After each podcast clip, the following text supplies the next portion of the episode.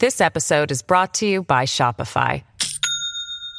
Do you have a point of sale system you can trust, or is it a real POS? You need Shopify for retail. From accepting payments to managing inventory, Shopify POS has everything you need to sell in person. Go to shopify.com slash system, all lowercase, to take your retail business to the next level today. That's shopify.com slash system. 上泉雄一のエナー MBS ラジオがお送りしています時刻6時23分回りましたここからは高橋洋一さんでございます高橋さんおはようございますおはようございます。はい、おはようございます。よろしくお願いします。さあ、高橋さん、でも、大谷選手、すごい金額でまとまりましたね。いやいや、すごいですね。ちょっとスポーツの中でもダントツですからね。びっくりしますね。びっくりしますね。高橋さんでもさすがにこの金額はいやそれはそうでしょう。だってあの世界中のスポーツの中でもね、うん、あのもうトップクラスでしょ？だから多分一番ですよ、うん、すごいですね。そうですね。税金もすごそうですね。あの半分ぐらいはでもやっぱり税金なんですっていろいろと、うん、アメリカでもね、半分いったってすごいでしょう。確かにそうだけどいや夢あるなというところでございますけれども、はい。さあそんな中日本ではこの週末もちろんこちらも大きなニュースでした。高橋さんに解説いただきたいと思います。こちらです。さあ岸田総理安倍派の5人を更迭するんでしょうか？そしてその後任どうなるんでしょうか？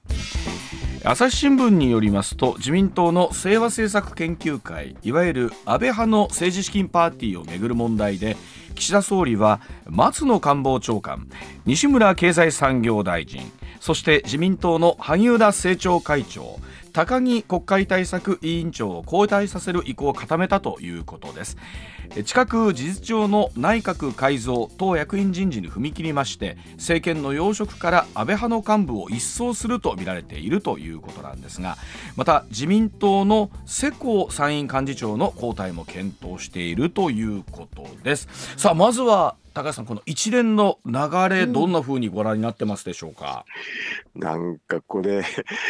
えー、と誰があのシナリオを書いてるのかなっていう、まあ、私そういうのが正直言って関心がありますけどね。なるほど。はい。うん。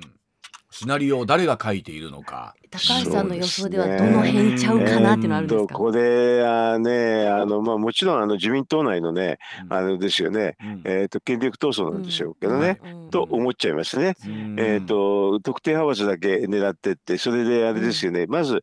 岸田派と、うん、あの麻生派と、うん、茂木派は影響ないんですよね。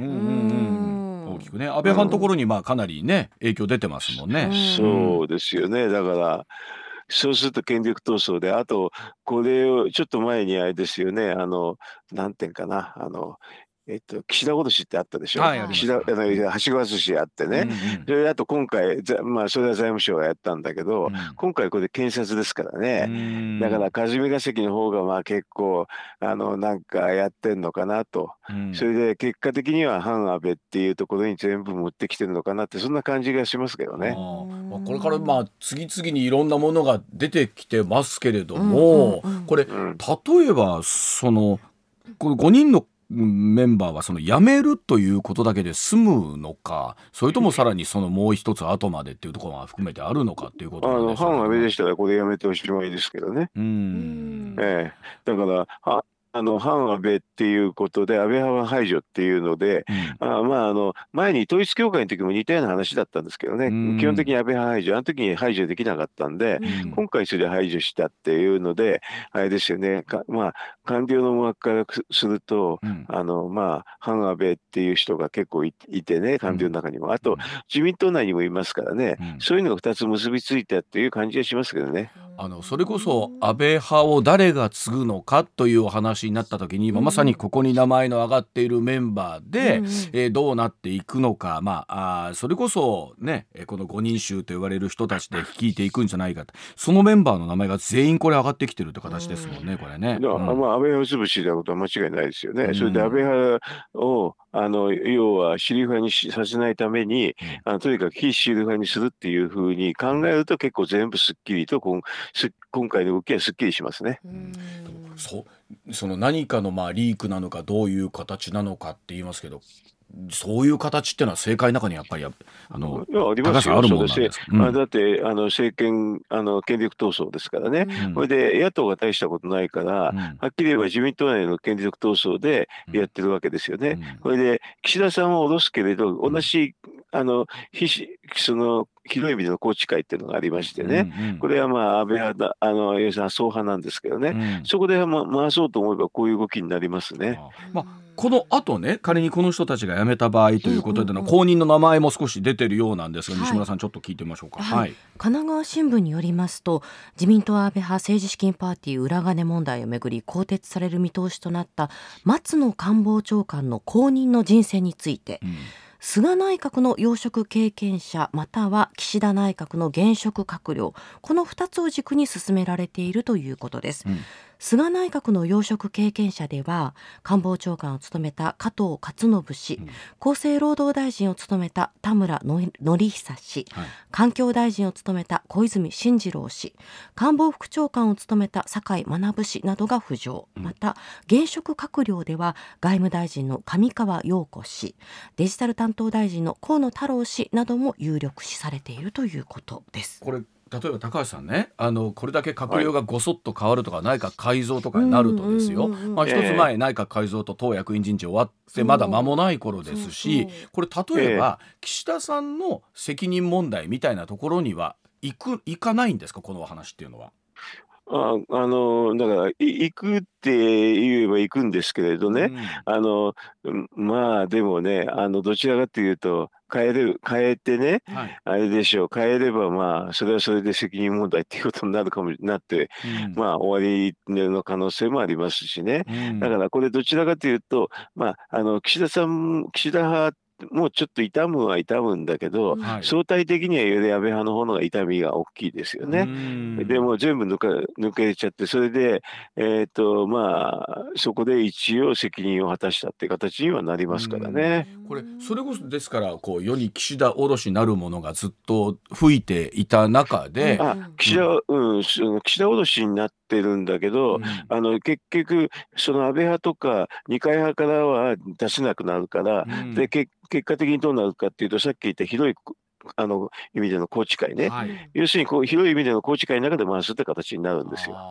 でということは岸田さんの交代も含めてあり得るということは？ああり得るのはあり得ますね。だから早ければまあ年内にもあるかもしれないし、まあ、でも予算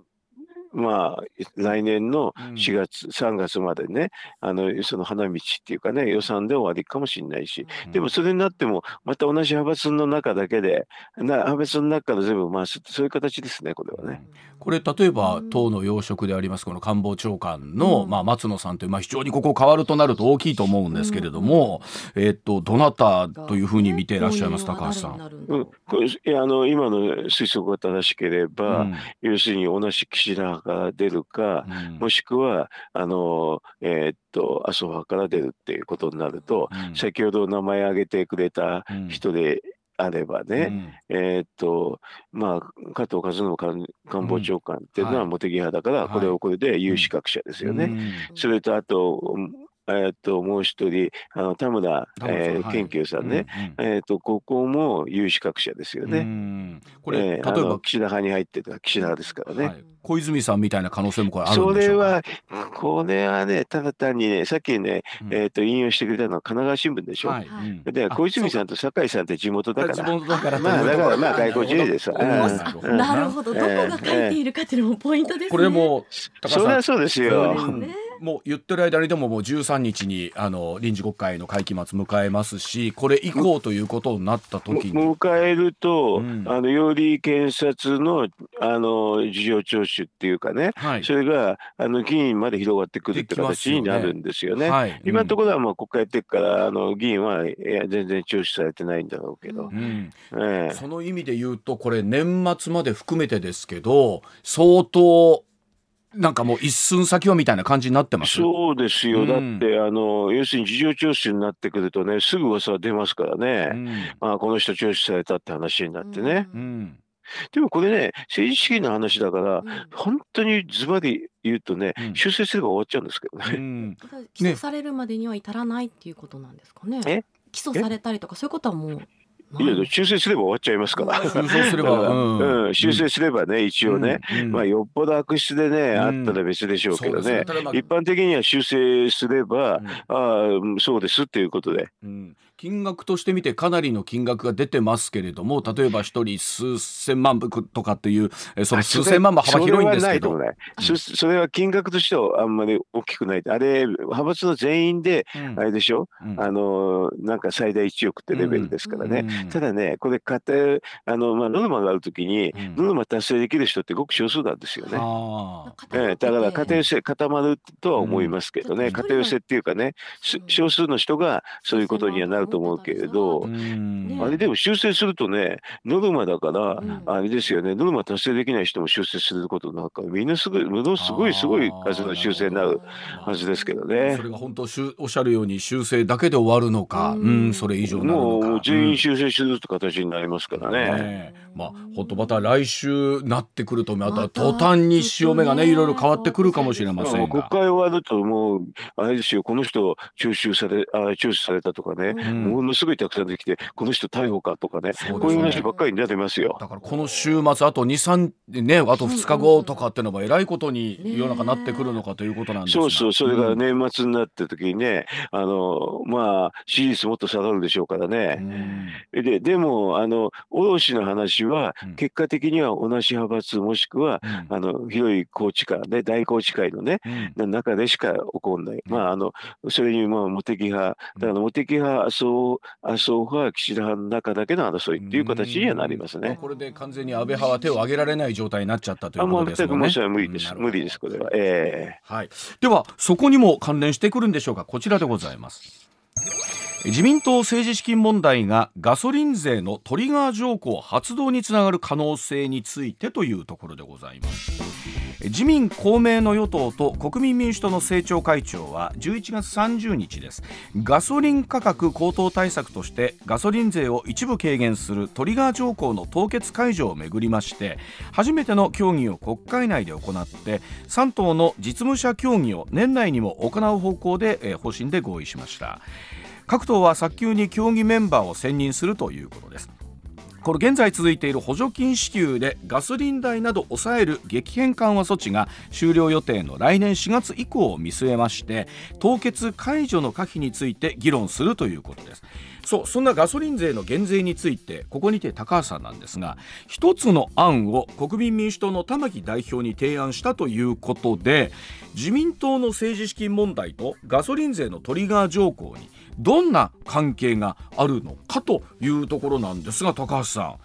え玉木さんとえこの間お話になったということだそうなんですが。もうあのこのね、うん、トリガーの話って、はい、ガソリン税の減税なんでね、うん、であの去年もあの当初予算の時に、えーと、国民民主は申し入れて、うん、と予算に賛成したんですけどね、結果的にはできなかったんですよね。はいで、今、あの、岸田さんの政治力もっと怒ってるから、もっとできないですよ、はっきり言うと。だから、これはちょっと、あの、うん、なんか、秘策ないと難しいよって言って、はい、これで、あの、まあね、えっと、それでちょっと話をしたんですけどね、それでもう、あの、この、うんと、さっきの政治資金の話になるとね、もう次の人事がどうのこうの、そんな話ばっかりになるの見えてたんでね、うん、ちょっと政策論に、あの、政策論の問題点をちょっと言いたかったから、それも含めて、うん、あの、それも含めて、という意味で言ったんですけどね、はい、あのななんで政治資金の話とか、パーティー券の話が出てくるかっていうとね、うん、これね、あの要するに、減税ですとね、はい、あの直接その恩恵被る人っていうのは、もうあのガソリンの、えー、っと消費者にもうダイレクトなんですよね。で、ね、もう、はい、もうこれはっきり明瞭会計なんですけどね、うん、補助金っていうのは補助金を与えてガソリン価格下げるって話になると、その過程でね、うん、間に業者の人がお金取るんですよ。はいうん、それで、それで取ったお金がね、ありがとうございますって形で、実は政治資金に回るんですよ。うんということは、その減税された分、えっと、その補助金になっている分は、なるほど。それがこうパーティー券につながっていくということになるわけですね。そうです、そうです。だからそういうのがね、ちゃんとね、上がってね、示した方がいいよって、要するに、メディア会計でね、直接、あの、お金が、あの、国民に行ってね、間になかなか入んない、あの、減税の方がいいですよって、そういうことを言った方がいいよっていうことを言ったんです。これ、あの、玉木さんはすぐ、あの、あの官僚だからすぐ知っててね、はい、あの、補助金と減税の違いはここなんですよ。うん、要するに、明瞭であるか直接行くかでどうかってところが違うんでね、はい、そこが、あの、そこついてね、今、あの、みんなね、あの、パーティー券の話だから、マスコミ報道せざるを得ないだろうからとか言ってね、はい、それで、こういうところついた方がいいよっていうことを言ったら、まあ、彼すぐ分かったんでね、すぐその場でね、ネット番組だったんでね、なんかあれですよ、なんか秘書に指示してましたよ。ああ、そうですか。そうなんだ。普通、地上波じゃ絶対できないですよね、番組中にね、ちょっと待ってくださいして。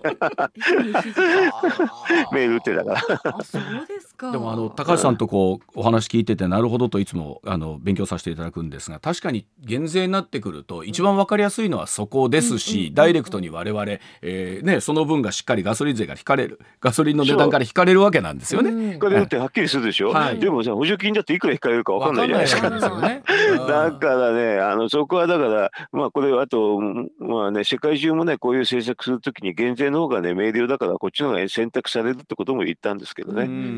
で、で日本の場合補助金がたくさんあってね、で、れだから官僚がね、あの、なんか、業者にいい顔してね、はい、それで、あの、業者の方もごっちゃんですって言うから、そこで、あの、実は官僚にも、うん、あのね、あの、天下りとかそういうので恩恵があるし、あと、なんか政治家の方にはね、こういうふうな政治資金とかパーティー券の購入ってんで、お礼って形になりやすいんですよって言った。まさにその構造自体が今回のパーティー券疑惑を 生む構造にこうなっちゃってるってことなんですね、これ自体が、ね。ですよ、こういうのは、こういう補助金が多いとね、こういうキックバック、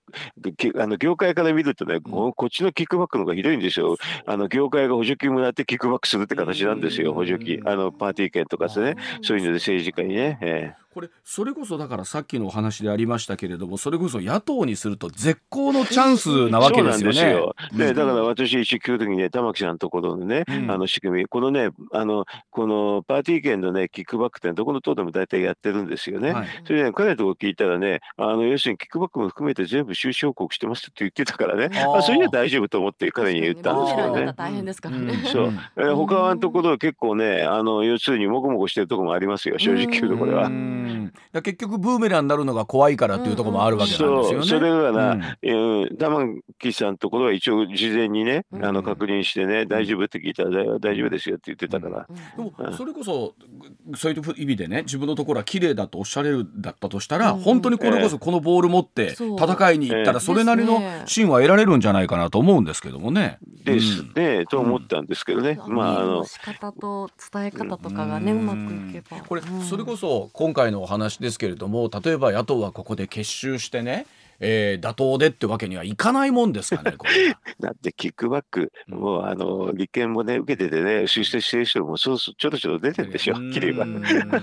だからみんなね、大体のとこやってますから、これは。だから結局、ここもまた野党も一枚岩になって戦えないってことなんですね、ここね。だってあれじゃないですか、ブーメラン受けちゃったらかっこ悪いじゃないですか。だから、あの今、ちょうどちょ、もうあの金額はね、あの少ないにしても、ちょちょろちょろちょろちょろあれですよ、出世成してますよ。この辺りはもうやったかやってないかですからね 結果的にはね。うん、なるほどな。でも今の確かに業界団体を含むというところの補助金と減税との違いその仕組みから、えー、パーティー券へのお金の流れというのは非常になんか見えてきたものがあるなというところでございますけれども、では続いてこちらでございます。6時41分もありました。さあ香港で民主運動を続けてきました周庭さんが事実上カナダに亡命ということになるんでしょうか。3日香港の民主活動グループで中心的な役割を務めた周庭氏が SNS でカナダへの亡命宣言を行いました。周庭氏は2014年に行われました。民主的な選挙を求める抗議活動いわゆる雨傘運動の中心メンバーで民主化運動の女神とも呼ばれていた人です。また日本語も得意で日本語でも香港の民主化に向けた支援を訴えていました。しかし2019年6月違法な集会への参加を煽った罪で実刑判決を受けまして2021年6月に刑務所から出所。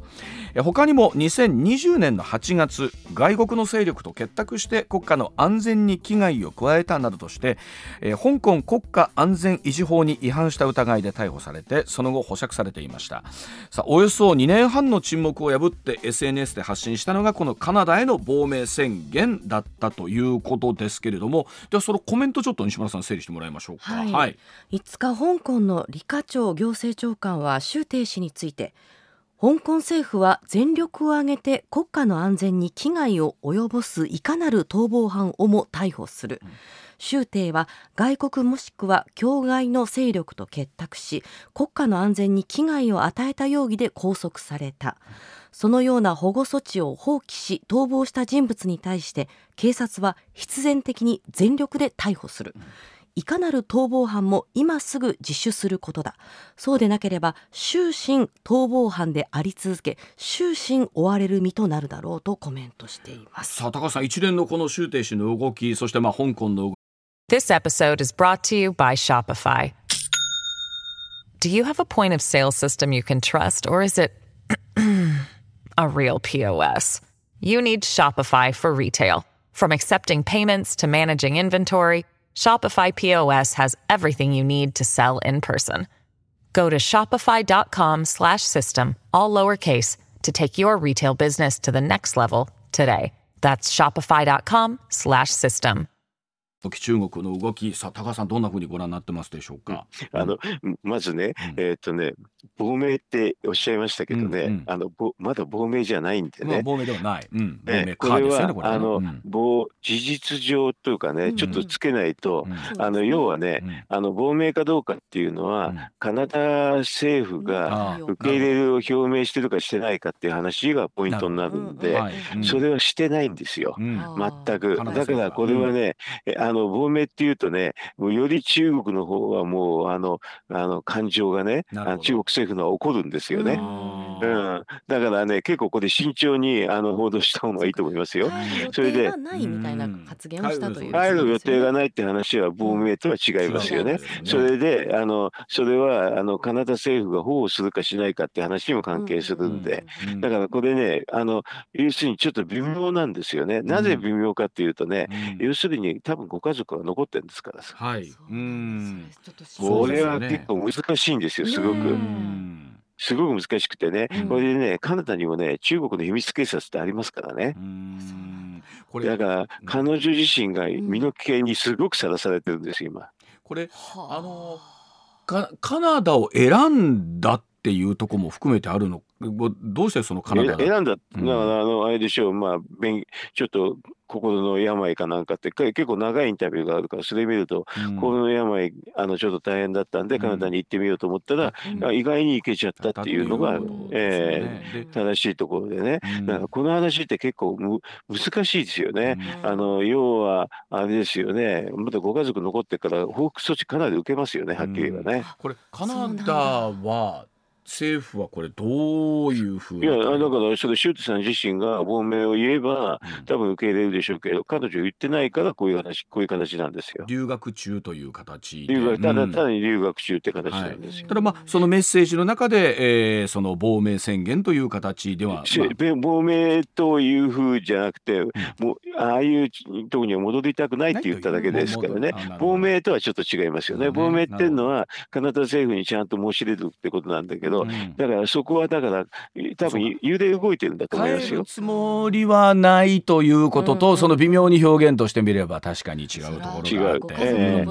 えあの多分ご家族とかご親戚だと思いますね。それでだからこれからどういう形になるのかっていうのは微妙だと正直と思いますけどね。これってことは帰ってくるということも含めてあるんでしょうか、ね、帰ってきたらあの帰って中国ですか、あ香港に、うん香港はやっぱりだからあのいろんなインタビューで自分のふるさとだからあの帰りたいみたいな話はしてますよね。だからねこれはあれですよね。捉え方とかねやり方でもうあのミスコミュニケーションがあった時にあれですよね。周庭さん自身が実際あの安崎のようになっちゃうってそういう案件ですねこれね。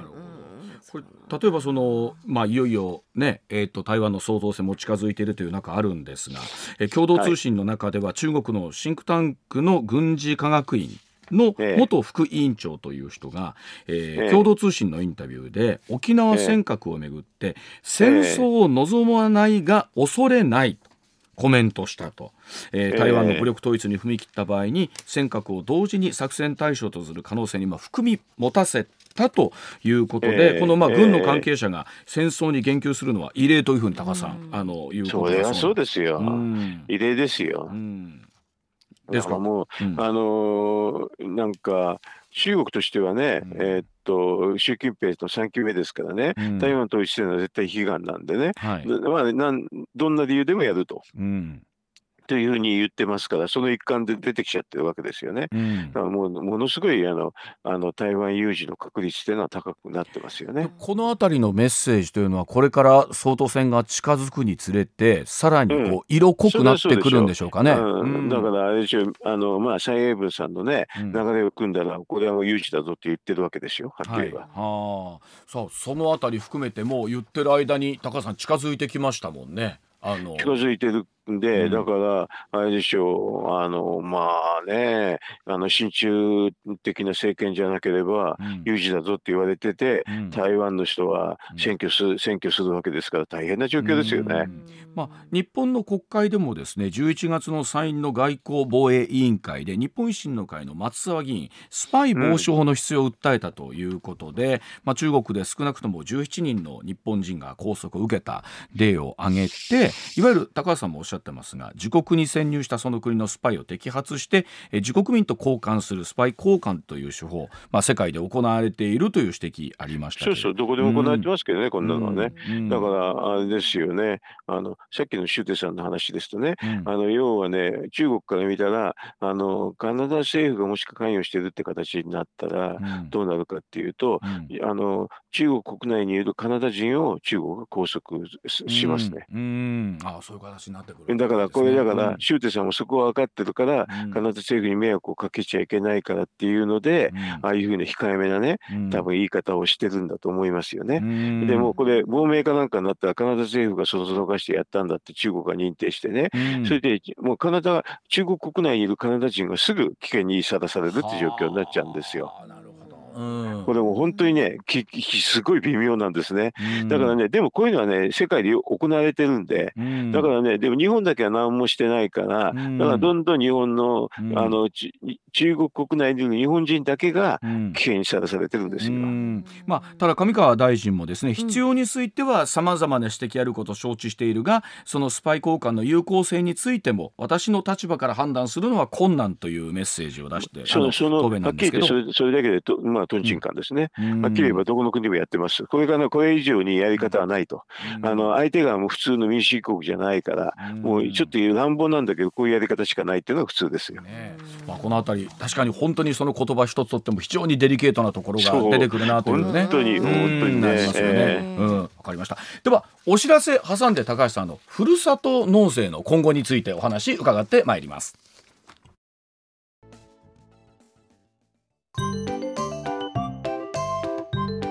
上泉雄一のエナー MBS ラジオがお送りしています。時刻6時57分回りました。続いてこちらでございます。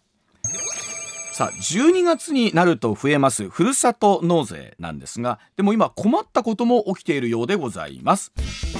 ふるさと納税は地方自治体への寄付でございますが、うん、1月から12月末にふるさと納税をした額寄付金控除の対象になって所得税や翌年の住民税を減らせるという仕組みで、まあ、この年末駆け込みで申し込んでいるという方も多いと思いますが、うんうん、え高橋さんがふるさと納税の仕組み作ったということで何度かこの番組でお話聞いておりますけれどもこの今ふるさと納税の返礼品の審査がなかなか通らずに地方が困っているという事態が起きているということだそうなんですね高橋さん。はい、えー、そうですね、うん。えー、あのね年末になるとやっぱりたくさんいろんな趣向を凝らしたあの 商品を多くするんですよね。うん、そそれでまあ、ねね、年始の商品とかね、うん、えーと、そういうのをやるたびに、あのまあ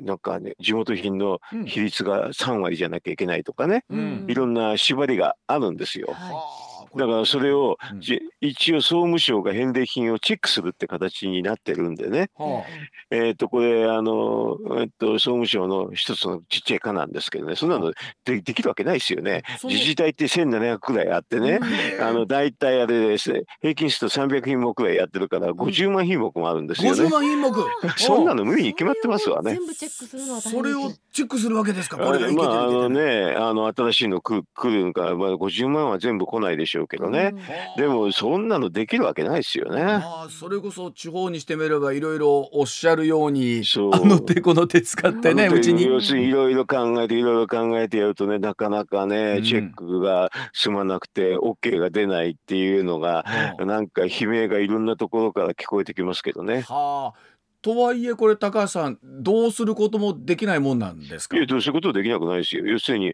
私最初考えた時にこんなあの自治体が自治体がね、うん、そういう工夫したものをね、うん、役所がチェックするな仕組み考えなかったですからね。ではそうなんです。実はその高橋さんがふるさと納税を作っった仕組みっていうのが、はい、この菅さんが総務大臣の頃ということなんですがでは改めてそのお話、はい、7時の時報の後お伺いしてまいりたいと思います、はい、一旦7時のお知らせでございます。高橋さん改めてですけども菅さんが総務大臣の時に、えー、このお話があった、これはどういうきっかけだったんですか、すね、改めてですけど、自分秋田なんだけど、うん、秋田県にあの税を納められないかって言われてね、はい、それでまあその前にあの田中康夫さんとかそういう長野県の知事の人が、はい、わざわざ住所を変えたりとかね、えーと、そういうのであの納税するっていうのやり方あったんで、うん、まあそれちょっと住所を変えるってももう今横浜に住んでおられるんだからこれ無理ですよって言ってね、うん。えー、それじゃああの秋田県に寄付してください。それで寄付した金額を、えーと、横浜の税金を安くするでどうですか？って言って、うん、あそれでもいいよって言ったんで、はい、あのじゃあそれじゃあそういう形で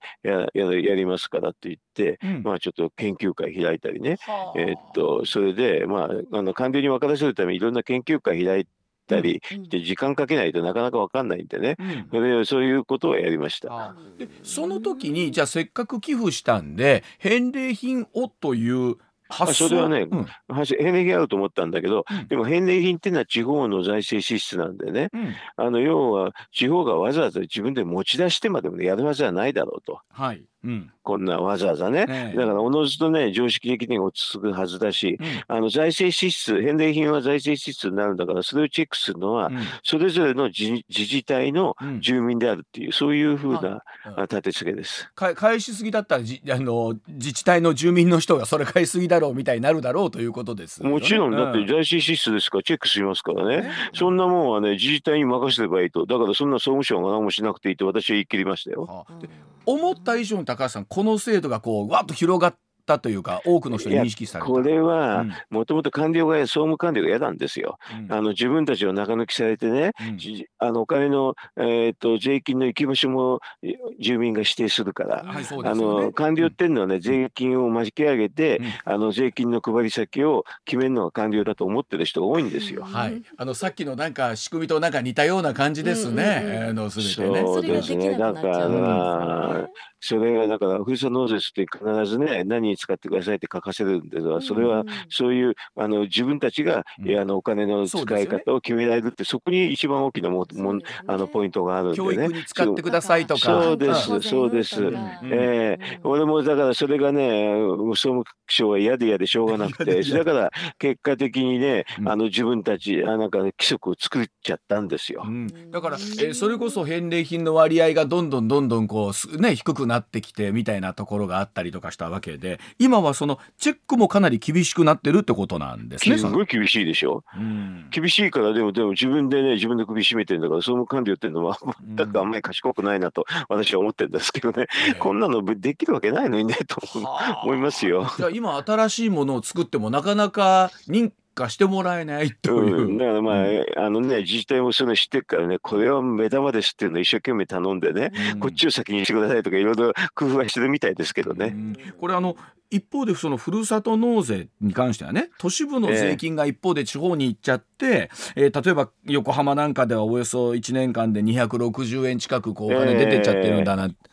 260億で。も、でも、まあ、あの、全体で横浜は9000億円ぐらいあるから、まあ3%レベルですからね。まあ大した、大した話じゃないんですけど。で、もともとね、あの、制度設計してる時も、あの、限度額があるんでね、まあね、最大、あの、5%までしかいかないぐらいにやって、そういうシミュレーションはしましたけどね。ということは、この辺りも高橋さん、想定内ぐらいというイメージなんですか、うん、想定内。私には余裕の想定内ですね、はっきり言うと。なるほど。まあその自治体あたり都市部から出ている声もまあこれはどういうふうに想定内。想定内。だってもともとそういう趣旨ですから、うん、地方では大変なんでね、都市部は結構実施多くて楽ですから、地方のそういう工夫でね、あなるべくちょっとあの苦しい自治体はこういう営業努力でなんとかなるようにっていうののために作ったような制度ですからね、想定内ですよ。都市部なんて別にねちょっと足んなくたってなんとかなるんだもん。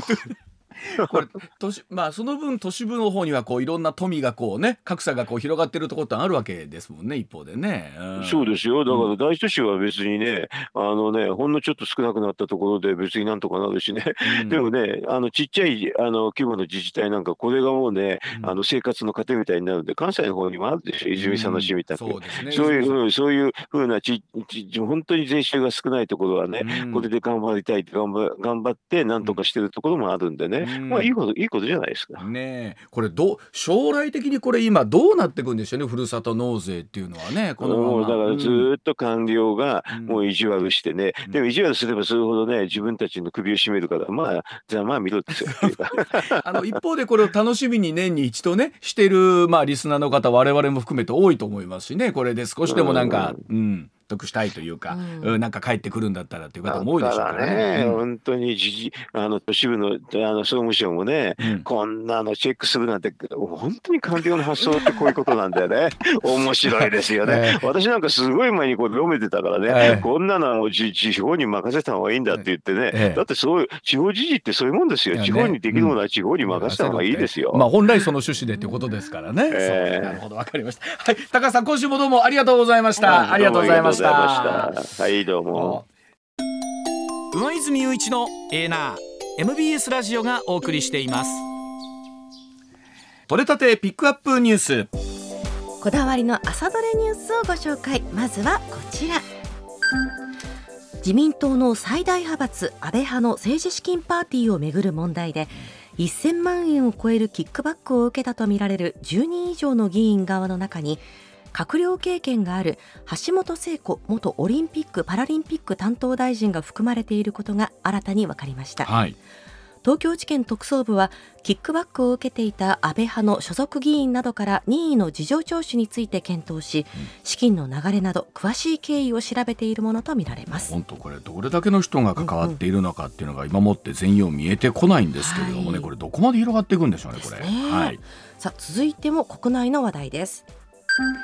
企業が取引先との接待などに使う交際費のうち税法上経費扱いとして非課税にできる1人当たり5000円以下の飲食費について、うん、政府与党は上限を1万円に引き上げる方針を固めました。はい物価上昇に伴い条件が厳しいとの声が出ていました、まあ、これ2026年度の税制改正からということなんで、うん、もうちょっと猶予があるということなんですけども、あと、まあ、サラリーマンの皆さんどれぐらい予算を持ってらっしゃるかとか、はい、いろんなこと関わっていきますけどね。ね。はい、変わりそうですね。さあ続いても国内の話題です。前の区長の辞職に伴う東京江東区長選挙の投開票が行われました自民党などが推薦する大久保智香氏が初当選を果たしました、はい、今回の江東区長選は木村弥生前区長が今年4月の区長選の期間中に公職選挙法で禁止されている有料のインターネット広告を出した責任を取って辞職したことに伴うもので無所属の新人5人が立候補していました、まあ、あいろんな党が相乗りをしたという形でね、うん、今回この大久保さんが当選したということなんですけど、はい、結局まあこれもいろんなもののきっかけだったりしましたもんね。そうでしたよね、はい、さあ続いては関西の話題です。2025年大阪・関西万博の運営費について主催する万博協会が当初想定あ主催する万博協会が当初想定していた809億円を1000億円兆に引き上げ、うんうん、理事会に報告する方向で調整していることが分かりました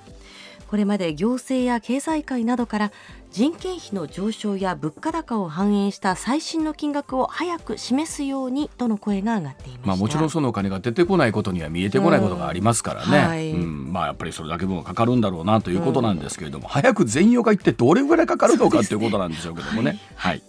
続いてはこちらの話題です。民間シンクタンクの日本医療政策機構の調査によりますと自然災害による怪我や熱中症など気候変動が健康に影響を与えていると実感している医師は78.1%に上ることが分かりました。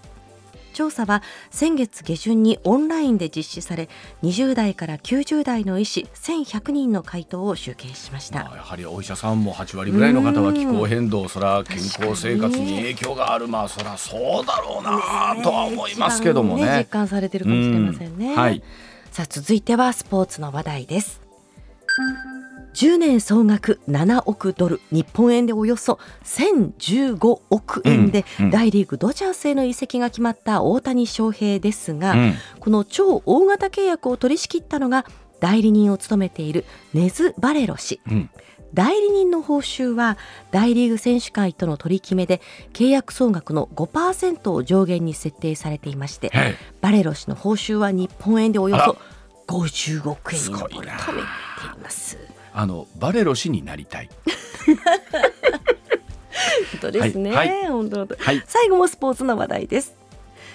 プロ野球阪神の村上正輝投手が昨日契約公開交渉に臨み、うん、今期の年俸700万円から6000万円アップの6700万円でサインしました、うん、昇給率は857%で、はい、球団では昨年度の湯浅湯浅投手の840%を超え、うん、NPB でも史上3位のアップ率となりました、まあ、これでほぼタイガースの有力どころの契約公開あと青柳投手ね、うんうん、いくつか残ってますけれども、まあ、本当に皆さんバラ色のオフという感じでしたよね。はい